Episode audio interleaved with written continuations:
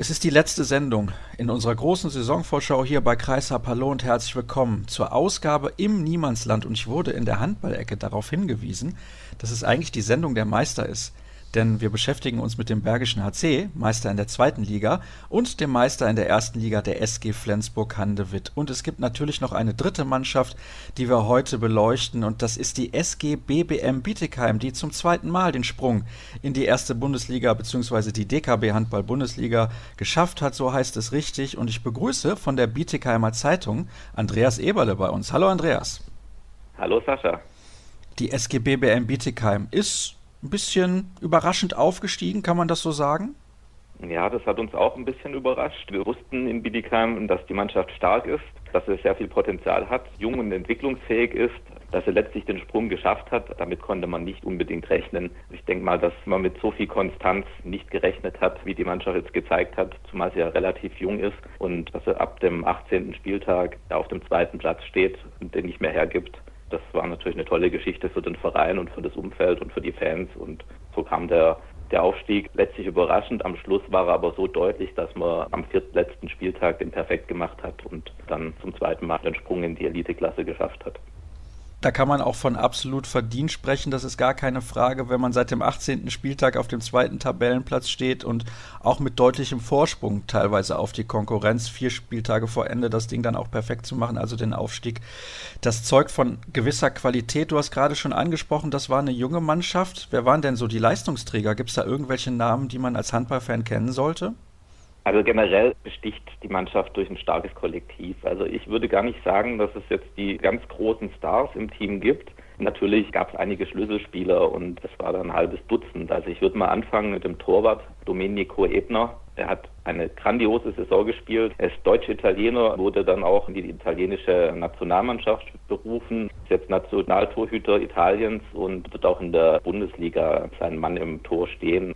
Dann gibt es den Patrick Rentschler, das ist der Kapitän, der Abwehrchef, steht im Innenblock. Sein Mann ist ein unangenehmer Gegenspieler für alle, besticht durch Einsatz und Willen und ist, ist einer, der immer vorne weggeht und auch schon sehr lange im Verein ist. Der hat auch damals die erste Bundesliga-Saison mit der SG BBM bestritten. Ist gesetzt, war zuletzt leicht angeschlagen, aber kommt jetzt am Sonntag gegen Wetzlar wieder ins Team. Dann Christian Schäfer, das ist der Torjäger Nummer eins im Team, schießt auch die sieben Meter rechts außen, auch im Dauerbrenner im Team, war auch in der ersten Liga damals dabei in der ersten Saison, spielt jetzt die elfte Saison für die SG BBM und eine ganz feste Stütze. Und dann würde ich auch den Felix König nennen wollen, der leider momentan verletzt ist, die Probleme hat, in der Vorbereitung noch gar nicht mitmachen konnte. Der war in der ersten Saison bei der SGBWM gleich als Spielmacher eine feste Größe, kam damals von Balingen-Wallstätten, hat sich super eingefügt, wie gesagt, leider jetzt verletzt. Und dann einer, der leider nicht mehr im Team ist, Gerdas Babarskas. Er war der zweitbeste Torschütze im Team, Rückraumshooter. Der hat eine neue Herausforderung gesucht und ist nach Frankreich gewechselt. Also sicher einer, der ein Verlust ist. Wen man auch noch nennen könnte, ist Robin Haller. Der ist so die Identifikationsfigur schlechthin, Publikumsliebling, ein ganz emotionaler Typ, ein super Handballer, ein super Werfer. Und der ist auch der Rekordspieler momentan im Team. Elf Saisons hat er für die SGBWM schon gespielt und jetzt geht er in die zwölfte. Also die Spieler würde ich jetzt mal so nennen, die Schlüsselspieler oder Leistungsträger, die mit den Unterschied ausgemacht haben. Bevor wir aber zu den Abgängen kommen, denn du hast gerade einen schon genannt, Gerdas Barbaskas, der ist zu Chambéry gewechselt, würde ich gerne nochmal auf diese Geschichte mit Domenico Ebner eingehen. Das ist ja schon kurios, Nationaltorhüter Italiens. Das nehme ich an, ist schon eine besondere Sache für ihn.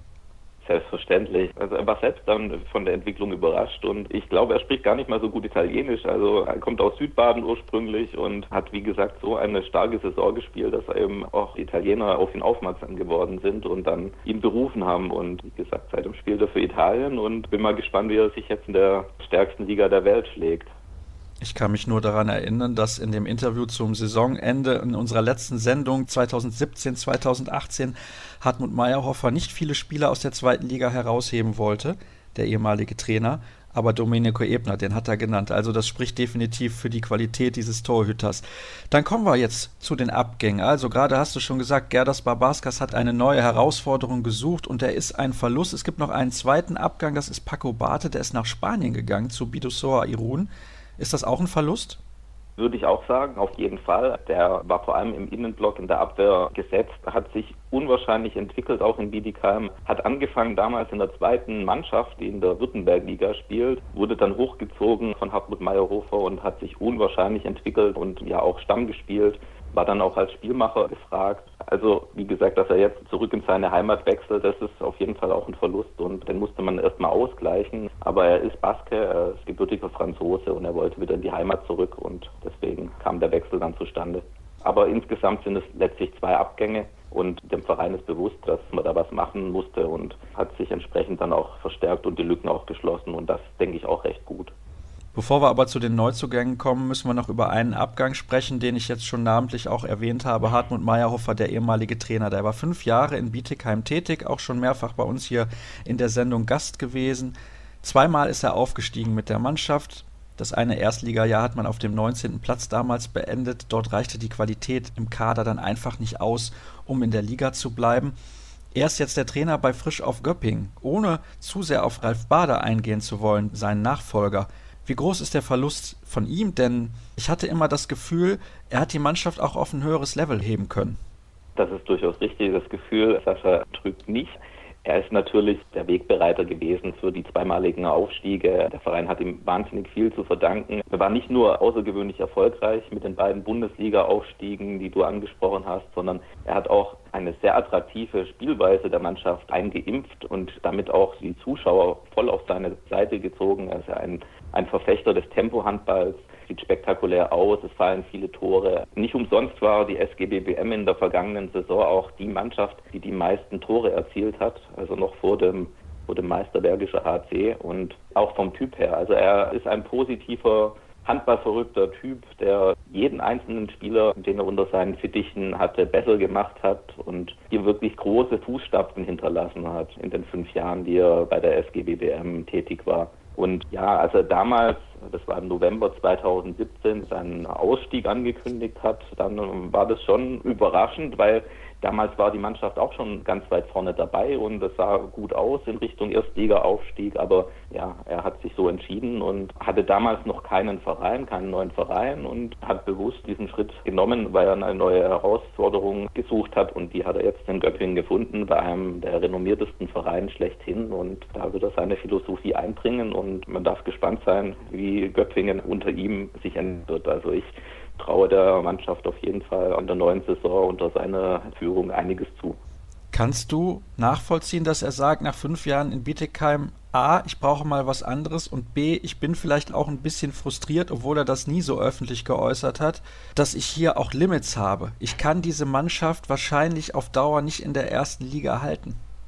Also Frustration habe ich bei ihm nie herausgehört, würde er auch öffentlich nie sagen. Ich glaube, er hat sich sehr wohl gefühlt in Bietigheim, hat auch die Verhältnisse akzeptiert. Er wusste immer, dass wenn der Verein in die erste Liga aufsteigt, dass er ja ein, ein, ein kleines Licht dann ist und es immer um den Klassenhalt gehen wird. Nach fünf Jahren, denke ich, ist es legitim für einen Trainer zu sagen, dass er etwas Neues probieren möchte. Vielleicht auch, wenn man seine Karriere anschaut. Er kam damals ja aus der dritten Liga vom TSV Friedberg, hat da sehr erfolgreich auch gearbeitet und hat dann ambitionierten Zweitligisten übernommen, hat den, wie gesagt, zweimal in die Bundesliga geführt, hat an seinen Stationen immer Erfolg gehabt, abgesehen jetzt von dem Bundesliga-Abstieg, der aber programmiert war, weil die Mannschaft damals nicht konkurrenzfähig war. Und dass man dann mal was Neues probieren will und vielleicht auch mal irgendwie in höhere Gefilde schauen möchte, halte ich für ähm, durchaus legitim. Und ich denke, für ihn ist das der richtige Schritt. Und dass es dann frisch auf Göppingen, also wirklich ein renommierten Club geworden ist, das spricht für ihn und das spricht aber auch für die Verantwortlichen in Göppingen, die erkannt haben, was da für ein großartiger Trainer in Bietigheim jahrelang gearbeitet hat. Sein Nachfolger, habe ich eben schon gesagt, ist Ralf Bader. Über den sprechen wir gleich. Lass uns zunächst über die aktiven Neuzugänge sprechen. Und da haben wir beispielsweise Jonas Link. Der kommt vom HCR Langen und der sollte dort auf der Linksaußenposition spielen. Hat er gesagt, N -n, da habe ich eigentlich keine Lust zu. Ich möchte lieber Spielmacher sein. Und jetzt ist er der neue Spielmacher in Bietigheim. Für einen Verein wie die SG meiner Meinung nach ein sehr guter Neuzugang. Auf jeden Fall. Also Jonas Link traue ich auch eine tragende Rolle zu. Er ist einer der Top-Neuzugänge, würde ich auch sagen. Als Spielmacher denke ich auch, dass er in den ersten sieben auftauchen wird und da gesetzt erstmal ist. Er bringt natürlich dann auch Erstliga-Erfahrung mit. Es gibt nur wenig Spieler im Team, die letztlich viel Erstliga-Erfahrung mitbringen und ich denke, das wird eine spannende Geschichte, wenn er künftig die Strippen zieht im Spiel der Wiedekheimer. Und interessant ist ja auch der Randaspekt, wenn er auf seinen Bruder trifft. Die haben immer zusammen gespielt. Bruder Nikolai ist ja noch in Erlangen. Und ja, auf diese Spiele darf man ganz besonders gespannt sein, wenn es dann zum Bruderduell kommt. Wobei man natürlich auch die anderen beiden Spielmacher, die im Team sind, nicht vergessen darf. Also Valentin Schmidt ist, immer wenn er gekommen ist, war er da und hat doch Mordspotenzial. Und Felix König, wie gesagt, war in der Aufstiegssaison einer der Leistungsträger und hat momentan einfach Pech mit Knieproblemen, die ihn ausbremsen. Und da hofft man in Bietigheim, dass er auch bald wieder auf die Beine kommt und den Anschluss findet. Aber wie gesagt, Jonas Link ist natürlich eine Top-Verpflichtung und dass man so einen Mann bekommen hat, ich denke, da kann man den Verantwortlichen nur gratulieren. Kann man Ihnen auch gratulieren zur Verpflichtung von Patrick Weber. Der kommt von den Eulen aus Ludwigshafen, hat dort in der Hinrunde sehr, sehr gut gespielt, war dann lange verletzt, ist ein bisschen untergetaucht dann in der Rückrunde. Ist das auch so eine Verpflichtung, wo man ein bisschen Risiko geht, mit der Hoffnung, dass das dann richtig einschlägt? Die Hoffnung besteht sicherlich. Also man muss ja auch sehen, vor seiner Verletzung war Patrick Weber bei den Eulen Friesenheim einer der besten Spieler. Er ist mit der Mannschaft aufgestiegen, war Leistungsträger. In der Vorrunde war gesetzt, war stark, ist auch körperlich ein starker Spieler mit zwei Metern. Und dann hat ihn eben diese Bandscheibenverletzung, seine erste gravierende Verletzung überhaupt, ausgebremst. In der Rückrunde hat er keine Rolle mehr gespielt. Er hat im Interview mal gesagt, das waren nur elf Minuten letztlich, die er gespielt hat. Und der wird natürlich ein bisschen noch brauchen, bis er auf dem alten Level ist. Wenn man ein halbes Jahr nicht gespielt hat, dann kann das nicht auf Anhieb wieder laufen, so wie, wie er es vielleicht gewohnt war. Aber er wird kommen und er wird eine tragende Rolle spielen können, auch in dem Team. Welche Rolle wird Maximilian Trost spielen können, der von den Rhein-Neckar-Löwen nach Bietigheim gekommen ist? Ich würde sagen, er kann, wenn er wieder fit ist, auch eine wichtige Rolle im Team einnehmen. Er ist so ein bisschen der Pechvogel schlechthin. Als er damals den Vertrag unterschrieben hat, war er noch fit und kurz darauf hat er sich das Kreuzband gerissen zwar unmittelbar nach der Vertragsunterschrift und fällt natürlich jetzt lange aus, ist momentan im Aufbautraining, kann frühestens in der Rückrunde dann mitmachen. Er war damals im Prinzip als Ersatz für den Babaskas eingeplant. Wie gesagt, es ist sehr bitter, wie es für ihn gelaufen ist, aber vom Potenzial, was er mitbringt, er ist gerade mal 23 Jahre alt, ist auch top ausgebildet bei den Junglöwen worden. Wenn er wieder auf die Beine kommt und dann, dann ist er auf jeden Fall auch eine Top-Verstärkung. Es gibt noch drei weitere Neuzugänge. Mir sagen sie ehrlich gesagt nichts. Das ist einmal Michael Oehler, der kommt von der HSG Konstanz, Jonathan Fischer von der SG Köndringen-Tenning und wir haben außerdem noch Wedle Rönning, der kommt von Bodø HK aus Norwegen. Der ist aber auch erst 20 Jahre alt. Also wie viel können diese drei Akteure der SG bringen in der kommenden Spielzeit? Also die drei, die du jetzt genannt hast, ja, sind tendenziell hauptsächlich für den Innenblock vorgesehen. Michael Oehler und Jonathan Fischer, beide sehr abwehrstark, kommen von niederklassigen Vereinen, also von der HSG Konstanz aus der zweiten Liga im Fall von Michael Oehler, SG Köntringen-Teningen, Drittligist im Fall von Jonathan Fischer. Die haben in der Vorbereitung auch im Innenblock eine sehr gute Rolle gespielt und sollen im Prinzip gemeinsam mit dem Patrick Rentschler hinten irgendwie dicht machen. Und ich glaube schon, dass die auch dann, weil sie auch körperlich stark sind, richtig da in der Deckung ihren Mann stehen werden. Edle Rönningen ist eines der größten Talente Norwegens. Der war jetzt auch bei der U20-Europameisterschaft in Slowenien im Einsatz, war dort der beste Spieler der norwegischen Mannschaft.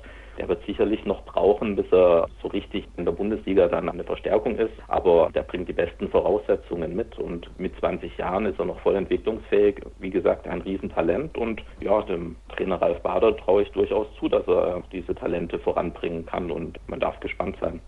Ich bin auch sehr gespannt, was du mir zu erzählen hast zu Ralf Bader, dem neuen Trainer. Den hast du am Mittwoch getroffen.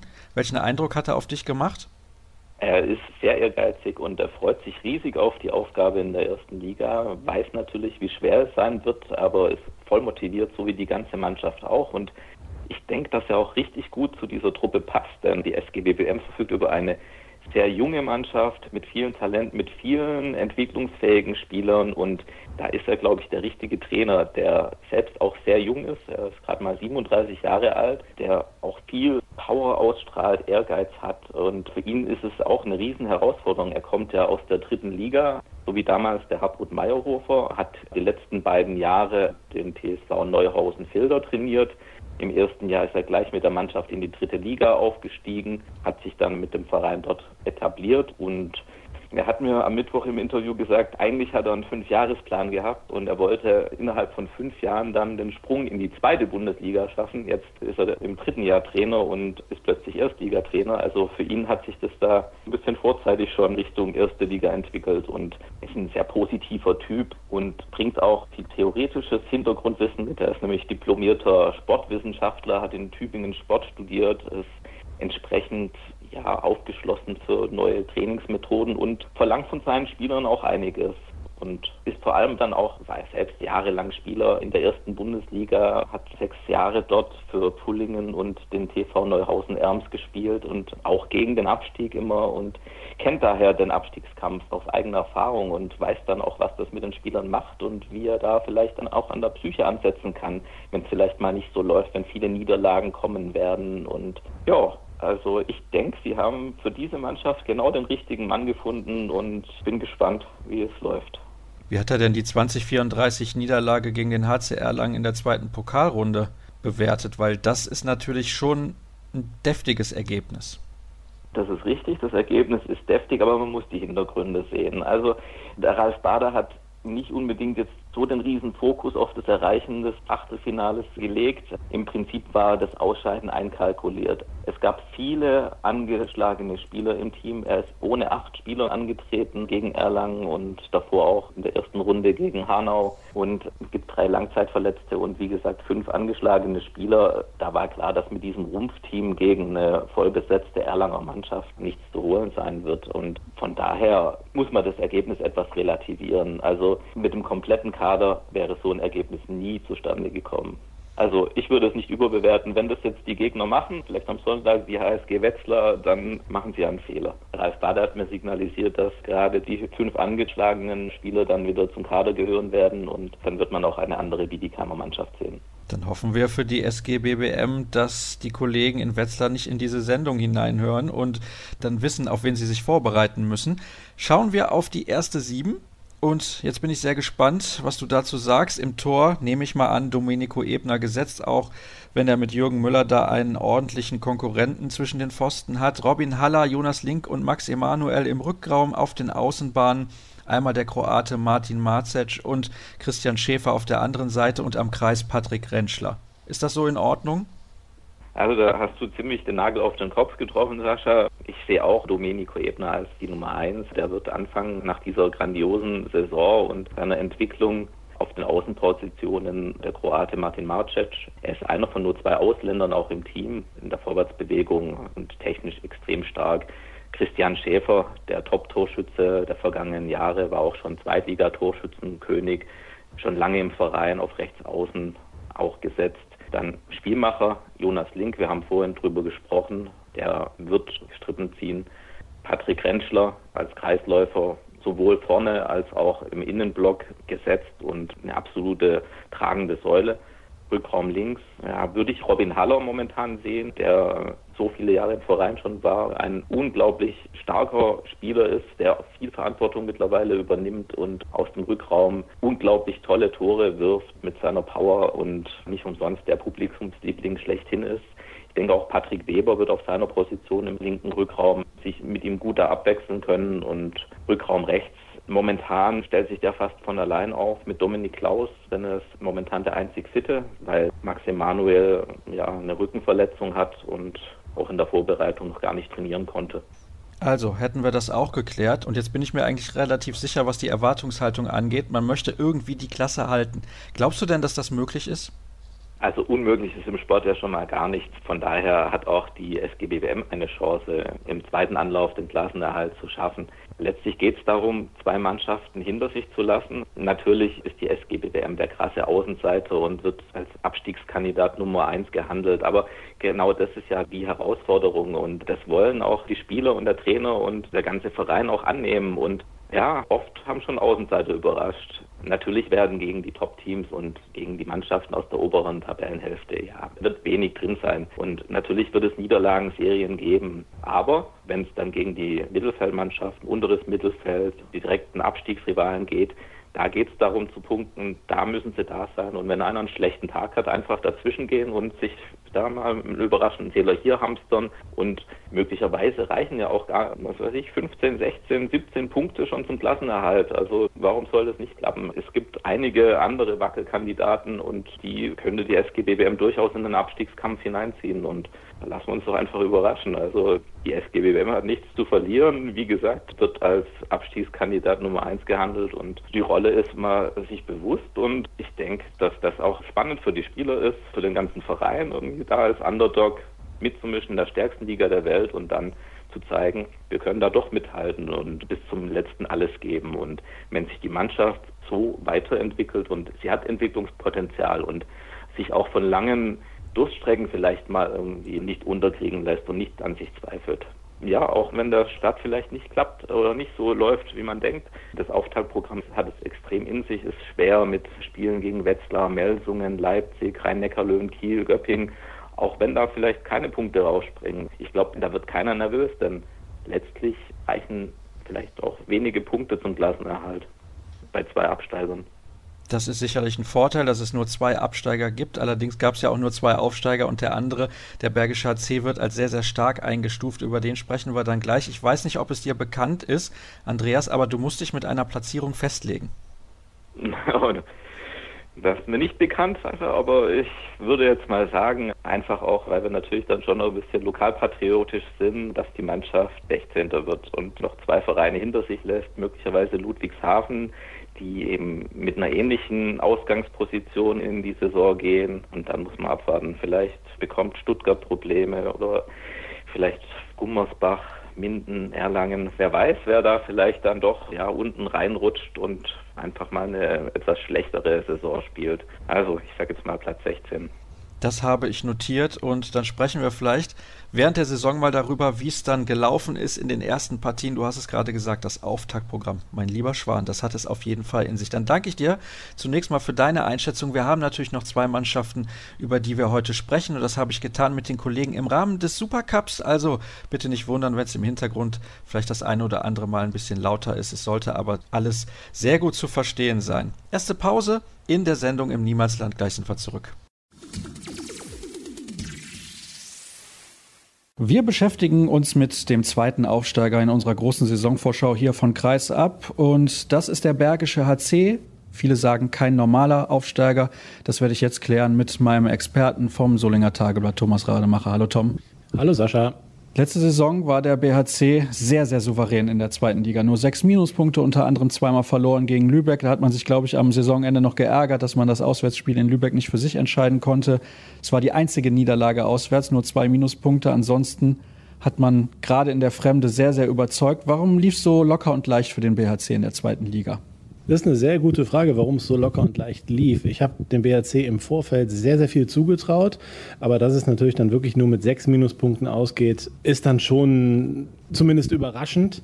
Es hat halt von vornherein alles gestimmt. Ne? Der BHC hatte einen großen Umbruch, einen großen personellen Umbruch vor der vergangenen Saison ich glaube, damals sechs Neuzugänge, sechs echte Neuzugänge, die man integrieren musste. Von vornherein hatte man das Gefühl, dass es super funktioniert. Die Vorbereitung lief genau wie jetzt dieses Jahr da schon sehr, sehr gut. Und dann hat man eben einen guten Saisonstart erwischt und dann hat sich die Sache verselbstständigt. Irgendwann hatte man das Gefühl, dass der BRC gar nicht mehr verlieren könnte. Gerade weil auch so Typen wie Linus Arneson oder Max Dari komplett eingeschlagen haben. Ja, wenn man jetzt auch mal schaut, du hast die beiden schwedischen Neuzugänge zumindest vor der Saison, vor der letzten angesprochen. Die sind dann auch Vize-Europameister geworden im Januar. Wenn man den Kader auch insgesamt betrachtet, der war wahrscheinlich für die zweite Liga einfach auch viel zu gut. Ja, viel zu gut würde ich jetzt nicht sagen, aber es war ein extrem starker Kader. Man kann natürlich nie vorher wissen, dass es dann wirklich so optimal läuft. Der BRC hatte kein großes Verletzungspech dann eben in der zweiten Liga. Das hat auch sehr gut funktioniert. Und man muss natürlich sehen, dass es auch gelungen ist, zahlreiche Spieler oder Leistungsträger aus der ersten Liga dann auch zu halten. Es sind ja nicht alle Leute jetzt, wie würde man sagen, weggelaufen oder sowas, nicht alle Leute gewechselt, sondern eben nur ein paar, dass man so das Grundgerüst ja auch gehalten hatte und naja, die Zugänge sind dann eben voll eingeschlagen. Das hat dem BHC, glaube ich, auch sehr in die Karten gespielt, dass man so gut in die Saison gekommen ist, denn der Abstieg im Jahr davor, der war schon relativ bitter. Ja, ich hatte schon gesagt, der Start in die Saison war fantastisch. Mit dem Schwung einer guten Vorbereitung ist es eben mitgegangen und dann hat sich das eben verselbstständigt. Und du hast natürlich vollkommen recht, der Abstieg war bitter, aber auch da war es ja schon so, dass in der Abstiegssaison die Tendenz klar nach oben gezeigt hat. Es war ja ein Riesenpech, dass am Ende der Abstieg stand. Im Winter waren sie also auf dem 18. Platz mit, ich glaube, fünf Punkten extrem schlecht. Und dann hieß es in der Winterpause, wir brauchen acht Siege, um die Klasse zu halten. Und da hat jeder schon gesagt, oh, ist ja utopisch für jemanden, der mit fünf Punkten am Tabellenende steht, acht Siege zu holen. In, ich meine, 16 Spielen waren das noch. Und dann wurde das sogar getoppt. Es waren dann acht Siege und ein Unentschieden. Und das hat nicht gereicht. Also großes Pech, obwohl die Rückrunde sportlich sehr, sehr stark war. Und deshalb war es eben auch kein großes Wunder, dass der BHC in der zweiten Liga zumindest rockt. Mit sechs Minuspunkten rockt, okay. Aber dass er rockt, das war kein großes Wunder, würde ich sagen. Schauen wir mal ein wenig auf das Personal. Und da sehen wir, es gibt nur zwei Abgänge zu verzeichnen. Dorian Wöstmann ist zur HSG Krefeld gegangen und Jan Artmann musste seine Karriere aus gesundheitlichen Gründen beenden. Der hat eine neue Rolle eingenommen. Ich glaube, über Wöstmann müssen wir nicht allzu viele Worte verlieren. Aber was macht Jan Artmann jetzt? Der ist ja noch unter 30. Ja, Wöstmann war nur erweiterter Kader. Er hat keine Rolle gespielt, das muss man so sehen. Und Jan Artmann hat seine Karriere beendet, weil er Probleme mit der Hüfte hatte. Und dann musste er sich entscheiden, entweder eine neue Hüfte oder er beißt noch weiter auf die Zähne. Es hat wohl sowieso schon sehr, sehr weh getan. Oder zumindest Hüft-OP, die dann das eben ausschließt, danach weiter Profisport zu betreiben. Die hat er auch gemacht, ich glaube kurz nach Saisonende schon und hat auch super funktioniert. Man sieht ihm das jetzt nicht äußerlich an in irgendeiner Form. Ja, aber er kann eben nicht mehr Profisport in der Hinsicht betreiben, dass er jetzt eine ganze Saison durchziehen könnte. Und deswegen ist es natürlich schön, dass er den BRC als Teamassistent erhalten bleibt. Das ist eine neu geschaffene Funktion in dem Verein. Und ich glaube, der entlastet da ziemlich viele andere Leute, die das vorher so nebenbei gemacht haben. Also der BHC stellt sich auch dahingehend professioneller auf. Ich glaube, so kann man das festhalten. Es gibt einen neuen Rekordetat, 3,1 Millionen, der es ja auch erlaubt hat, einige prominente Neuzugänge zu verpflichten. Wie hat der Verein es geschafft, nach ja, nach ein paar Jahren, wo Brose ja der große Hauptsponsor war, 80 Prozent teilweise des Etats getragen hat, jetzt sich schon so breit aufzustellen innerhalb kürzester Zeit, so kommt es mir zumindest vor. Also da muss schon einiges gearbeitet worden sein. Ja, da muss man schon dem Management ein großes Lob ausstellen, denke ich, zumindest wenn man von außen da raufschaut. Denn es ist ja wirklich gelungen, den BRC auf sehr breite Schultern zu stellen. Es gibt einen Top-Partner natürlich mit WKW, wenn ich den jetzt hier nenne, der dann höchstwahrscheinlich auch das meiste Geld da reinsetzt. Nur es ist auf keinen Fall in Dimensionen, wie das Brose hatte. Da hat der Jörg Förste, Geschäftsführer vom BHC, Jörg Förster, hat auch irgendwann mal gesagt, das wäre Mäzenatentum gewesen beim BHC zu Zeiten von Brose. Und das ist es jetzt auf gar keinen Fall mehr. Also das ist schon gut gelungen, dem BHC viele Partner zu geben, sodass es vielleicht dann auch nicht ganz so ins Gewicht fällt, wenn jetzt mal einer ausfallen würde. Und das jetzt momentan, die Stimmung im Bergischen Land ist gigantisch und dann nimmt man diesen Schwung natürlich auch mit und man hört immer wieder, das Engagement wurde ausgeweitet von Partnern und so kam jetzt eben der Rekordetat zustande. Und ich habe es gesagt, er hat ermöglicht, einige prominente Neuzugänge zu verpflichten. Die gehen wir jetzt mal nach und nach durch. Ein etwas weniger prominenter Neuzugang oder vielleicht dann doch prominent, das wirst du mir jetzt gleich sagen, ist Yannick Fratz. Der kommt von der HSG Nordhorn-Lingen und der Nachname ist definitiv prominent. Sein Vater ist Jochen Fratz, einer der Rekordtorschützen der Handball-Bundesliga. Früher viele, viele Jahre für Tusem Essen auf Toriak gegangen in den 80er und 90er Jahren, dann später noch in Nordhorn. Deswegen sein Sohn wahrscheinlich dann auch in Nordhorn aktiv gewesen. Der hat eine gute Vorbereitung absolviert, ist ein junger Rechtsaußen und wahrscheinlich ein sehr, sehr guter Backup für Anna Gunnarsson tatsächlich ein sehr prominenter Name. Er selber hat sich auch sehr sprunghaft entwickelt, ist, glaube ich, mit 17 Jahren schon in den Männerkader von der HSG Nordhorn gekommen, also in die zweite Liga, hat sich da recht schnell zum Stammspieler entwickelt und hatte dann recht schnell hier im Bergischen Land unterschrieben, schon mit 18 Jahren, ist jetzt gerade, ich glaube, vor einer Woche, ein, zwei Wochen ist er 19 geworden und ist mit Abstand jüngster Spieler des Stammkaders vom BHC übernimmt so gesehen keine Position, denn rechts außen war mit Arno Gunnarsson einfach besetzt nur bei den Löwen. Das ändert sich jetzt, wie es ja auch sein sollte, wie es auch in der Bundesliga immer so war. Gibt es natürlich auch auf der Position jetzt zwei Spieler und der erste Eindruck ist tatsächlich sehr, sehr positiv. Er ist aber sehr bescheiden. Also er sagt, dass er sehr viel von Arno lernen wird und natürlich jetzt keine hohen Ansprüche an seine Spielzeit hat. Aber ich denke, er wird sich die Einsatzzeiten sehr, sehr schnell verdienen und auch so schätze ich, wenn es normal läuft, dann auch in jedem Spiel seine Chance bekommen. Das ist schon mein Gefühl. Und Arne Gunnarsson, der letztes Jahr, du hast es gerade gesagt, alleine auf dieser Seite unterwegs war, der wird sich sicherlich freuen, wenn er auch die eine oder andere Minute mal ein bisschen durchschnaufen kann. Der nächste Name ist deutlich prominenter. Daniel Fontaine von Frisch auf Göppingen, der auch schon, ich glaube, Länderspiele absolviert hat. Vielleicht weißt du das besser als ich.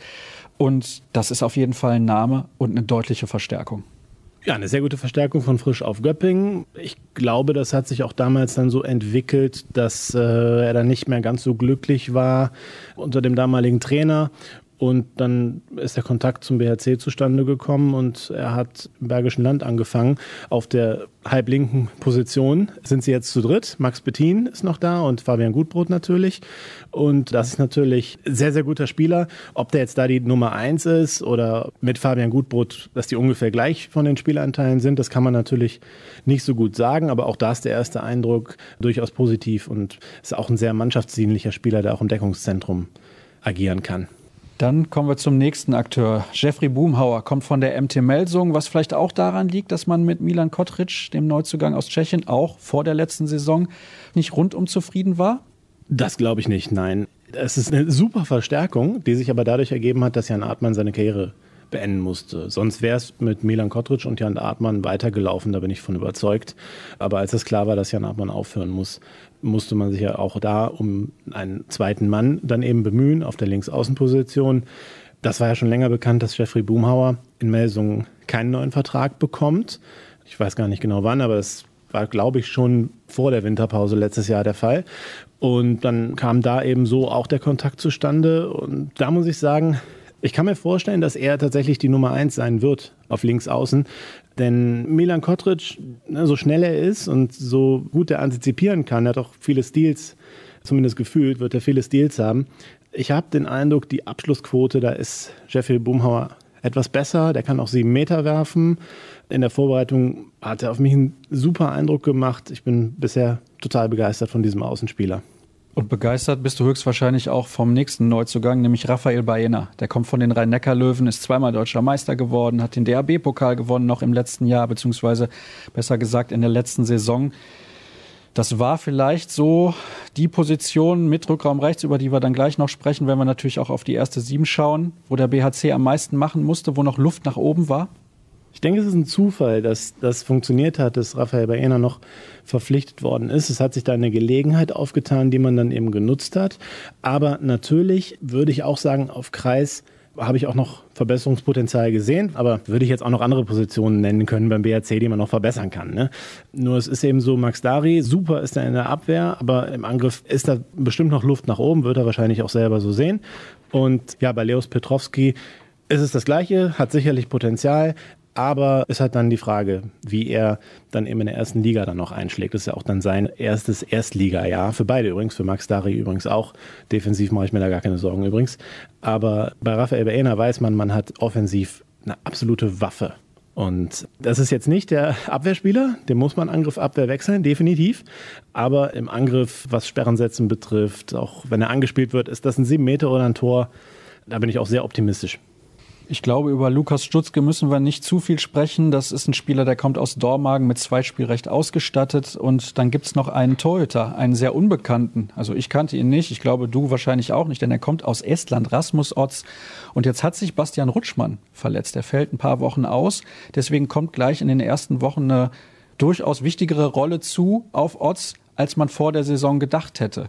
Kann er dieser Rolle eventuell gerecht werden oder weil er ja eigentlich nur für die zweite Mannschaft hauptsächlich eingeplant war, könnte das etwas zu viel für ihn werden? Ich meine, man hat immer noch Christopher Rudek, da sollte man sich also nicht allzu viele Gedanken machen. Aber Rudek und Rutschmann ist was anderes als diese Kombination dann. Ja gut, vermutlich wird Christopher Rudek beginnen und wenn es eben nicht läuft, wird Rasmus Otz dann eingesetzt. Auch da, das bisschen, was man in der Vorbereitung von ihm gesehen hat, hat jetzt auch keinen schlechten Eindruck gemacht, wobei ich mich da äh, schon sehr schwer tue, einen Torhüter zu bewerten. Gerade, ich habe jetzt ihn auch nicht gegen den Erstligisten spielen sehen, ich persönlich. Von daher muss man das ein bisschen abwarten.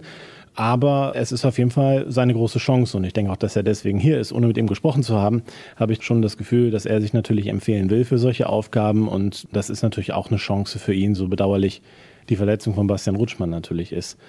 Wird er da versuchen, seine Möglichkeit dann eben auch wahrzunehmen, wenn sie denn kommt. 92er Jahrgang, 26 Jahre alt, wie gesagt, kommt aus Estland, nicht unbedingt eine Handball-Hochburg. Kommen wir zur ersten sieben und du hast eben schon häufiger mal angedeutet. Das gestaltet sich beim BHC relativ offen. Trotzdem lese ich dir mal eine Auswahl vor. Also Christopher Rudek dann im Tor, natürlich aufgrund auch der Verletzung von Bastian Rutschmann. Dann haben wir im Rückraum Daniel Fontaine, Linus Arneson und Christian Nippes. Auf den Außenbahnen Jeffrey Bubenhauer und Arno Gunnarsson und am Kreis eben Raphael Bayena. Wo siehst du den offensten Kampf den offensten Kampf bestimmt auf Rückraum rechts. Christian Nippes hat natürlich schon, ja, so ein bisschen Probleme natürlich mit der Schulter immer wieder gehabt. Nicht mehr den allerbesten Abschluss. Sehr guter defensiver Spieler, der Kapitän vom BHC. Aber ich sehe ihn auf keinen Fall 60 Minuten spielen. Er ist recht nicht offensiv. Von daher, ob der immer in der ersten Sieben sein wird oder ob das wirklich die erste Sieben ist, so vom Gefühl her, ist da mal offen. Ne? Gerade die Position ist auch dreifach besetzt. Da ist noch Bogdan Kriciotoju, guter Shooter, nicht so gut in der Abwehr. Und Maciej Maczynski, sehr junger Spieler, sehr dynamischer Spieler. Ich kann mir vorstellen, dass er auch beginnt. Aber das sind halt drei sehr unterschiedliche Spielertypen. Der eine ist gut in der Abwehr, der andere ist schlecht in der Abwehr, der andere ist ein extremer Shooter. Maciej Maczynski kann alles eigentlich hat das Potenzial, alles zu können und hat eben auch das Potenzial, seine Gegner auszutanzen und hat auch einen sehr harten Wurf und vor allem fürchtet er sich nicht vor dem Gegner. Der geht überall dahin, wo es weh tut. Ich war in der zweiten Liga jetzt sehr begeistert von ihm und in der ersten Liga war er ganz, ganz lange verletzt. Er hat einen Kreuzbandriss, ist fast die gesamte Erstligasaison vorher ausgefallen. Also das wird sehr interessant sein. Auf Mitte, ja, wahrscheinlich Linus Arneson momentan tatsächlich die Nummer eins, aber er ist halt ein anderer Spielertyp als ein Thomas Babak. Thomas Babak kann halt sehr gut eins gegen eins gehen. Und wenn man das braucht, wird er sicherlich auch beginnen. Daniel Fontaine, weiß ich auch nicht, ob es unbedingt die Eins ist. Da kann ich mir auch Fabian Gutbrot extrem gut vorstellen. Was die Außen betrifft, bin ich auch bei Jeffrey Bumhauer und Arno Gunnarsson am Kreis. Ob Raphael Beender 60 Minuten macht, uh, das, also, er wird sicherlich spielen, ganz klar. Aber ich glaube auch gar nicht unbedingt, dass er die Spiele anfängt. Vielleicht fängt man eher mit Max Dari an, vielleicht auch mit Leos Petrowski halte ich für sehr offen. Das alles zeigt, wenn du diese ganzen Namen nennst und immer wieder betonst, wie offen das ist, man hat einen sehr, sehr ausgeglichenen Kader. Ist das der beste Kader, den der BHC jemals hatte? Auf jeden Fall. Es ist der beste in der Breite. 18 Stammspieler plus vier Spieler mit Zweit- oder Doppelspielrechten, wie man das so nennt, also die im erweiterten Kader sind.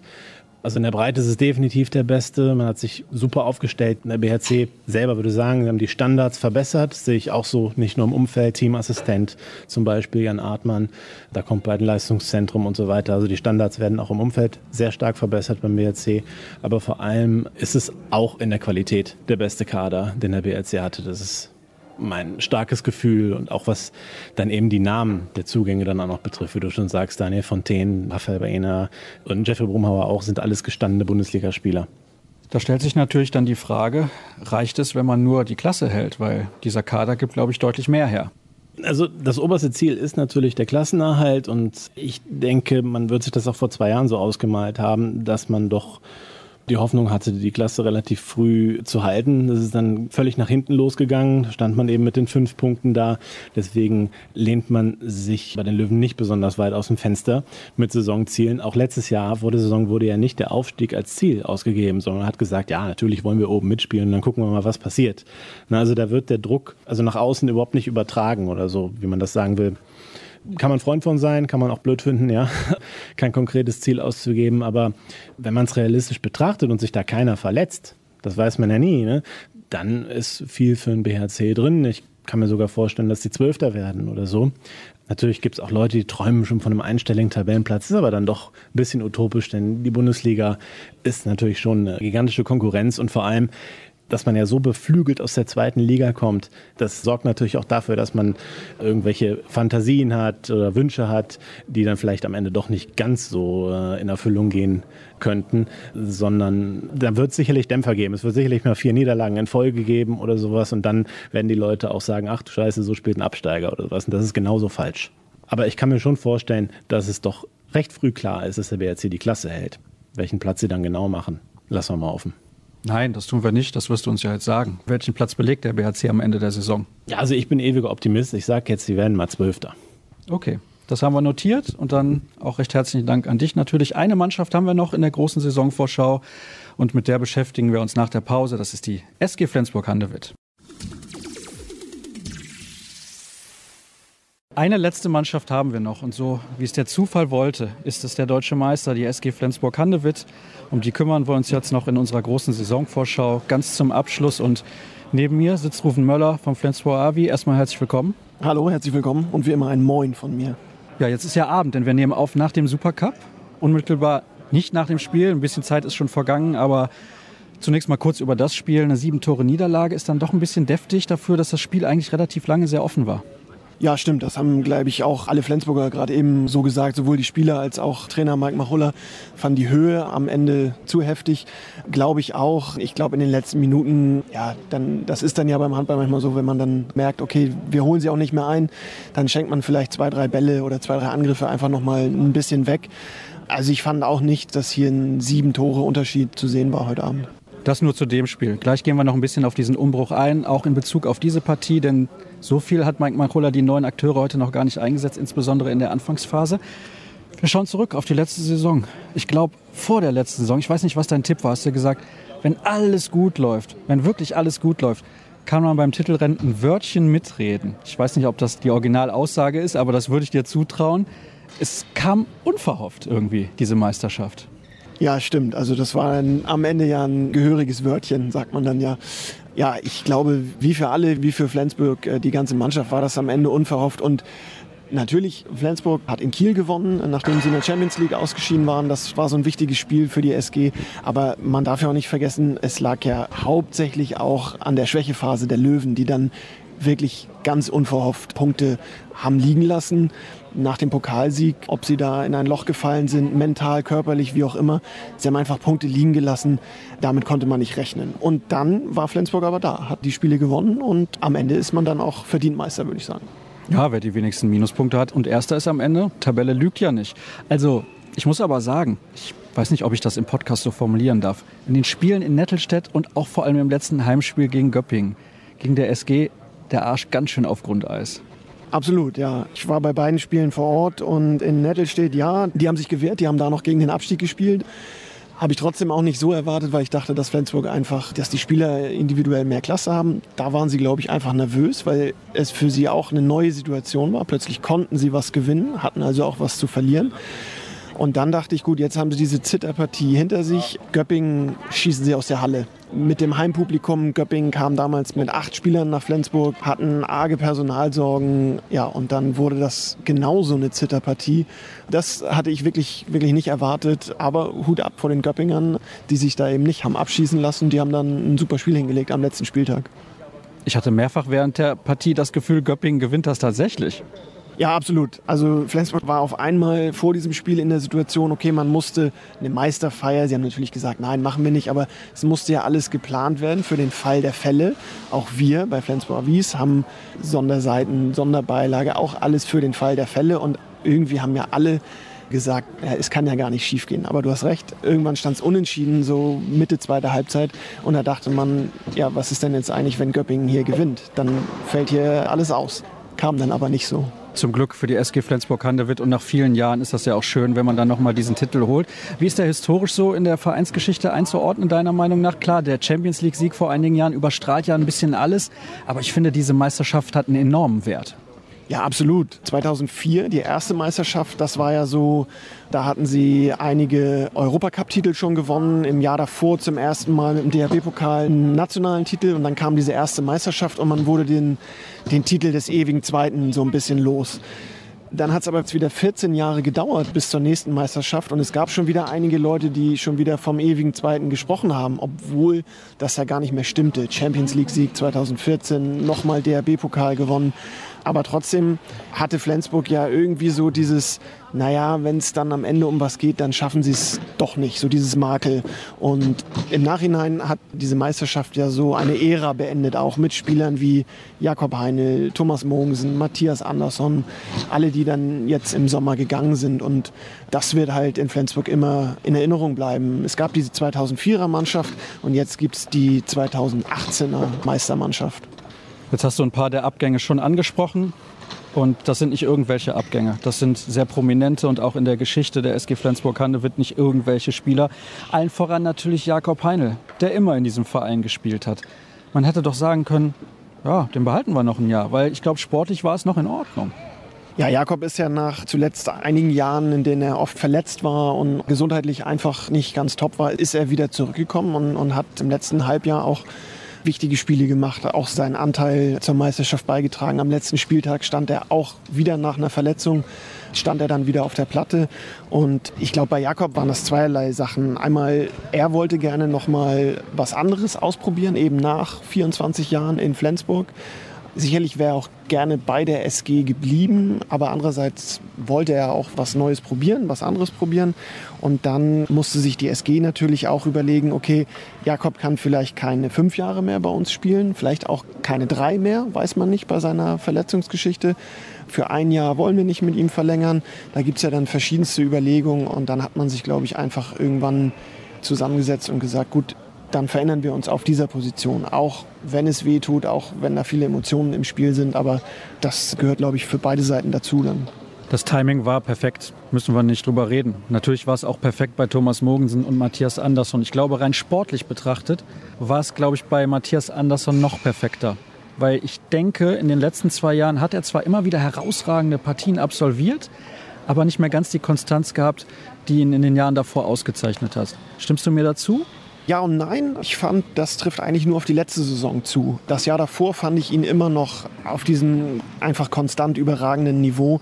Letzte Saison hat er, glaube ich, richtig gut losgelegt, hatte viele Ausreißer nach oben, wie du sagst, was die SG ja sowieso hatte, mit Heimsiegen gegen Paris zum Saisonstart, auch gegen die Löwen. Und dann war Matthias nachher, glaube ich, auch derjenige, der selber am meisten unzufrieden war bei einigen Spielen, weil er nicht die Paraden oder die Quoten gekriegt hat, die er sich selber vielleicht gewünscht hat. Und genau, wenn man dann nur auf die reinen Zahlen guckt, waren das vielleicht nicht mehr die wie aus den Vorjahren. Inwieweit er dann trotzdem immer noch diese überragende Rolle in der Mannschaft und auch, es hat dann auch immer viel damit zu tun, was denkt der Gegner. Okay, jetzt kommt Flensburg und da steht der Andersson wieder im Tor und der nimmt sowieso immer alles weg. Das spielt ja auch viel eine Rolle. Ich glaube, da war er natürlich immer noch ein wichtiger Faktor, aber ja, gebt ihr auch recht. Das war, glaube ich, einfach für sowohl für die Spieler, die aufgehört haben oder gegangen sind, als auch für den Verein total perfekt. Natürlich wusste man es nicht, dass es die Meisterschaft gibt, wusste man vorher nicht, aber so ist es dann perfekt gelaufen für beide Seiten. Wie sehr wird Thomas Mogensen der Mannschaft als Motor vor allem auch fehlen? Ja, sehr, sehr extrem, ganz doll, sehr, sehr viel. Thomas hat einfach die SG komplett aufgesogen und, und verinnerlicht und, und hat da sein ganzes Herzblut, alles reingehauen.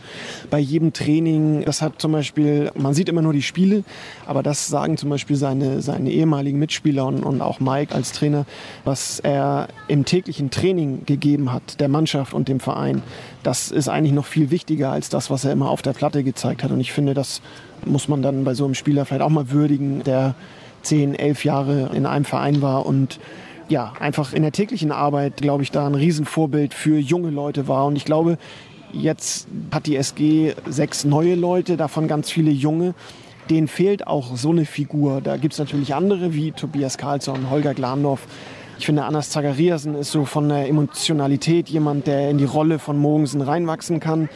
Aber trotzdem fehlt Mogensen ganz bestimmt an, an vielen Ecken. Jetzt könnte ich ketzerisch sagen, Kantama hier will nicht fehlen, denn der hat in der letzten Saison in der Rückrunde fast kaum noch gespielt. Warum ist es überhaupt zu dieser Situation gekommen, dass er sehr, sehr selten auf der Platte stand? Ja, das stimmt. Er hat nicht viel gespielt. Er war fit. Ja, soweit ich weiß, ja. Mit Kenter hat die SG natürlich einen überragenden Handballer abgegeben, der das in Flensburg am Ende überhaupt nicht mehr zeigen konnte warum genau, wo die Gründe da liegen, da musst du ihn oder, oder musst du halt auch Mike fragen. Das, das müssen ja die Verantwortlichen sagen. Man konnte das ja auch gar nicht mehr beurteilen am Ende. Oder man kann jetzt gar nicht mehr sagen, ob er der Mannschaft fehlt oder nicht, weil er eben gar nicht mehr gespielt hat. Ich glaube, dass Mahé in Westbrem eine überragende Saison hinlegen wird, was man dann ja in Deutschland vor allem in der Champions League sicherlich auch sehen wird, weil er ein überragender Handballer ist und jetzt einfach ein neues Kapitel aufschlagen kann. Wie gesagt, die genauen Gründe, da musst du andere Leute zu befragen. Ich befürchte, ich werde nicht allzu viele Antworten auf meine Frage bekommen. Aber sagen wir es mal so, die Chemie zwischen den beiden hat vielleicht nicht ganz so gestimmt, wie das vorher bei anderen Kombinationen der Fall gewesen ist. Jetzt gucke ich noch mal auf meine Liste, bevor ich hier einen vergesse. Henrik Toft-Hansen haben wir noch und Kevin Möller. Also das sind schon insgesamt sehr viele prominente Abgänge, das muss man schon sagen. Ja, absolut. Kevin Möller, Henrik Toft-Hansen, auch zwei dänische Nationalspieler. Kevin vielleicht nicht immer so unter den ersten zwei Keepern, aber gehört zum Dunstkreis der Nationalmannschaft. Henrik ist Stammspieler, ist Olympiasieger mit Dänemark geworden. zwei sehr erfahrene Leute und auch zwei aus der Meistermannschaft 2018. Das kann man jetzt immer über diese Spieler sagen. Und ja, die SG hat jetzt mit Simon Halt einen neuen Spieler am Kreis. Talentiert, großgewachsen, kräftig, wird sicherlich seinen Weg gehen, aber es wird noch dauern. Und Henrik ist seinen Weg ja schon gegangen, wenn man das so sagen kann. Der war schon auf diesem internationalen Top-Niveau und der wird auch fehlen, absolut. Und genauso Kevin, der war halt eingespielt, der war vier Jahre in Flensburg. Der wusste ganz genau, welche Ecke er wann zu gehen hat. Die beiden neuen Keeper, Benjamin Buric und Torbjörn Bergerüth, müssen das beide erst noch lernen. Und von daher auch Kevin sportlichen Verlust, aber vor allen Dingen als Sympathieträger. Der Junge war absolut beliebt in Flensburg und der wird den Leuten auch fehlen. Dann kommen wir direkt zu den beiden Neuzugängen im Tor. Du hast sie schon angesprochen. Absolute Topklasse. Da bin ich ganz ehrlich. Ich glaube, mit dem, was auf dem Markt war, hätte man sich nicht besser aufstellen können als Nachfolger für Anderson und Möller. Ja, zwei super Verpflichtungen, würde ich auch sagen. Genau, man muss ja gucken, wen kann man holen, was ist auf dem Markt. Ich weiß es jetzt gerade nicht mehr. Ich glaube, Buric, die Verpflichtung wurde zuerst getätigt. Buric kennt die Bundesliga aus Wetzlar, hat da, glaube ich, auch nachgewiesen über einige Jahre jetzt schon, dass er Bundesliga internationale Klasse hat. Und Bergerud, finde ich, hat das bei den letzten Turnieren in den Norwegen mit der Nationalmannschaft super gespielt, hat immer gezeigt. WM Silber und auch die letzte EM. Er ist noch ein paar Jahre jünger als Buric kommt halt aus einer anderen Liga, aus Dänemark, muss da wahrscheinlich auch noch sich ein bisschen mehr anpassen. Ist es allerdings gewohnt hinter einer klassischen defensiven 6-0, skandinavische Variante, was die SG gerne spielt zu agieren. Buric in Wetzlar ein bisschen offensiver. Ich glaube, das wird eine, eine gute Kombination werden, die beiden zusammen. Simon Halt hast du eben schon ein bisschen thematisiert und wir wollen ja jetzt nicht komplett ausufern. Der Kollege Michael Wilken, ich weiß nicht, ob du mit dem verabredet bist, der hat mir schon gerade angezeigt, hier, guck mal ein bisschen auf die das Uhr. War ein Taxi. Ah, okay, alles klar. Johannes Goller von der MT Melsung, der wird sich schon hinten anstellen müssen. Ich muss ganz ehrlich sagen, ich kann ihn eigentlich gar nicht so beurteilen, weil immer wenn Melsung in Flensburg gespielt hat oder auch umgekehrt, dann hat er nie gespielt oder nie spielen dürfen. Ich kann ihn überhaupt nicht so, so bewerten irgendwie. Mike hält große Stücke auf ihn, vor allen Dingen auf seine Fitness, auf seine Kraftwerte. Und ich glaube, Johannes ist 20, also ein ganz junger Kerl. Ich sehe ihn allerdings genauso gleich auf wie Simon Halt. Ich glaube, die beiden müssen sich hinten anstellen, hinter Zachariasen. Und bin gespannt auf Goller. Freue mich, ihn dann auch öfter mal zu sehen in Flensburg auf jeden Fall ein mutiger Schritt und das zeugt alleine ja schon auch ein bisschen von Selbstvertrauen. Dann haben wir noch Magnus Jondal, der ist als Backup für Hampus Wanne gekommen, aber verfügt schon über ordentlich Erfahrung, 30 Jahre alt, macht jetzt nochmal den Schritt in die Bundesliga und ich habe eben kurz nach dem Spiel mit ihm sprechen können. Der ist bescheiden, der ist auf dem Boden geblieben, also der weiß auch, dass er sich vielleicht maximal die Spielzeit teilen kann mit Hampus Wanne. Ja, also der wird sich mit Sicherheit die Spielzeit teilen können, wobei ich sehr viel von Magnus halte. Wie du schon sagtest, ist international erfahrener Mann auch wenn der bisher noch nicht Bundesliga gespielt hat, sehe ich den absolut gleichwertig mit Hampus. Also auf der Position hat sich die SG im doppelten Sinne verstärkt. Erstens einfach einen zweiten Linksaußen dazugeholt und dann einen, der mindestens genauso gut ist wie der, der schon da war. Okay, das ist eine klare Ansage. Dann haben wir einen noch, der heißt Goran Sogard Johannesson, kommt von Svendborg aus Dänemark. Rückraumspieler, was kannst du uns über ihn sagen, kurz und knapp? Ja, bisher der Pechvogel bei der SG, kam verletzt her, hat, glaube ich, eine Trainingseinheit so in Trainingsklamotten mitgemacht, musste dann operiert werden, auf dem Heimweg einen Autounfall gehabt, die Nase gebrochen dabei, zum Glück nichts Schlimmeres passiert. Musste auch nochmal operiert werden, ja, ist in Zivil im Moment unterwegs, wird wohl frühestens im Oktober mitwirken können überragender Spielmacher. Ich habe schon Landsleute von ihm gehört, die gesagt haben, der ist noch besser als Sargosen was auch immer dann noch besser bedeutet. Andere sagen, nee, nee, der Sargosen ist schon da. Aber Johannessen gehört zu dieser überragenden norwegischen Generation. Ich glaube, das wird auch eine Bereicherung für die ganze Liga werden, wenn er denn fit ist. Das sind Vorschusslorbeeren, mein lieber Mann. Gut, dann gucken wir eben noch kurz auf die erste Sieben. Im Tor Buric, glaube ich, hat die Nase vorne, weil er halt auch die Bundesliga kennt, wie du das eben schon gesagt hast, wobei Bergerud absoluter Topmann ist, meiner Meinung nach. Dann haben wir im Rückraum Rasmus Lauge, Jim Gottfriedson und Holger Glandorf. Ich denke auch deswegen, damit der Umbruch nicht allzu groß ist, damit man nicht zu viel austauscht. Das haben wir eben im Supercup hier auch gesehen. Dann auf den Außenpositionen Hampus Wanne, Lasse war sowieso ein überragender Spieler und am Kreis, wie du eben schon angedeutet hast, Anders Zachariasen. Gibt es da groß was entgegenzusetzen? Nee, genau, das ist im Grunde so, wie Mike auch hier im, im Supercup angefangen hat. Sehe ich das als die erste sieben. Kommt ein bisschen auf den Wettbewerb, glaube ich, auch drauf an. Ist ein bisschen die Frage, was will man in der Champions League, was will man in der Bundesliga. Aber ich sehe diese, diese Truppe als, als Startaufstellung, als stärkste Startaufstellung. Und natürlich dann noch Tobias Karlsson in der Abwehr, der in seine letzte Saison geht. Da werden wir vielleicht auch während der Spielzeit dann nochmal drüber sprechen. Was sind die Erwartungen und was ist deine Prognose? Flensburg wird Dritter hinter Kiel und den Löwen. Ich kann dir jetzt aber nicht sagen, ob Kiel 1 und Löwen 2, aber Flensburg wird Dritter. Im Pokal kommt es immer auf die Auslosung drauf an. Jetzt haben sie Magdeburg bei einem Heimspiel bekommen. Klar, da kannst du weiterkommen. Wenn du im Viertelfinale auf Kiel triffst, auswärts, kannst du auch ausscheiden. Aber ich traue ihnen zu, dass sie dieses Jahr, eben weil sie es letztes Jahr nicht geschafft haben, dass sie im Pokal das Final Four erreichen. Und Champions League eigentlich gleiche Geschichte, kommt dann auch auf die Auslosung drauf an und so weiter. Kommt da auch sehr drauf an, was Mike macht, aufstellungsmäßig. Ich traue ihnen das Viertelfinale zu, wenn es ganz gut läuft, gute Ausgangslage in der Vorrunde, entsprechende Auslosung mit Heimrecht und so weiter. Vielleicht auch, dass sie Köln erreichen können, das Final Four. Das wäre, glaube ich, dann eine auf jeden Fall sehr, sehr erfolgreiche Saison. Hoven, herzlichen Dank. Die Kollegen warten schon, das Taxi fährt gleich. Ich hoffe, du wirst noch mitgenommen. Ich wurde hier schon mehrfach böse angeguckt. 18 Vereine haben wir jetzt durch, 18 Experten auch. Und am Montag gibt es schon wieder die nächste Sendung. Ich hoffe, ihr seid dann auch dabei.